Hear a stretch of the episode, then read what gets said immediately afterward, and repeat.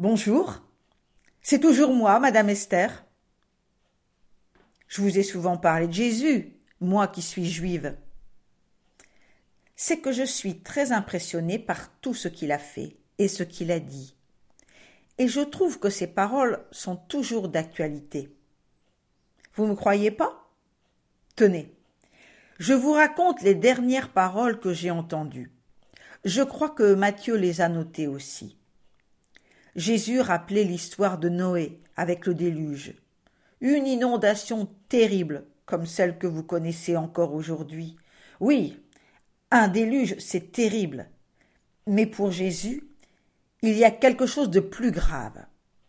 Vous avez entendu? Avant le déluge, on mangeait et on buvait, on prenait femme et on prenait mari.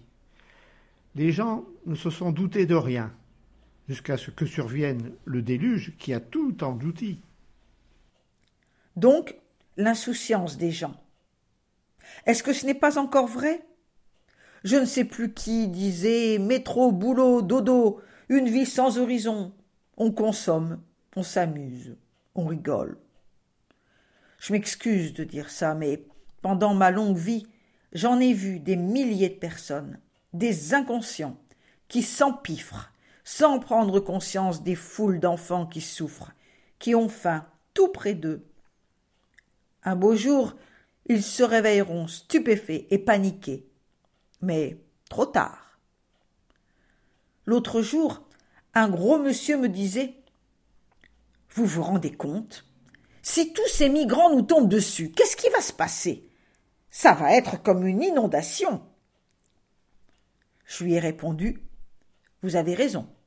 Si vous continuez à faire bombance sans essayer de les aider, un beau jour, vous l'aurez, le déluge. Entendez les paroles de Jésus. Tenez-vous prêts. C'est à l'heure où vous n'y penserez pas que le Fils de l'homme viendra. C'est bien cela, l'insouciance. Je devrais dire l'inconscience. On ferme les yeux sur ce qui se passe, et un beau jour, c'est la catastrophe.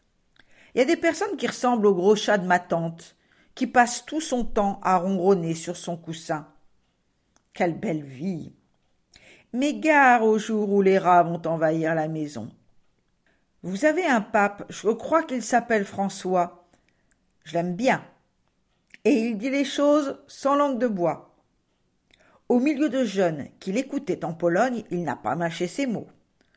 Ne confondez pas le bonheur avec le canapé.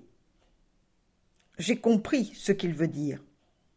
Tenez-vous prêt ne pensez pas uniquement à votre bonheur matériel, ni même à votre situation financière à vous, ou pire, à vos plaisirs égoïstes.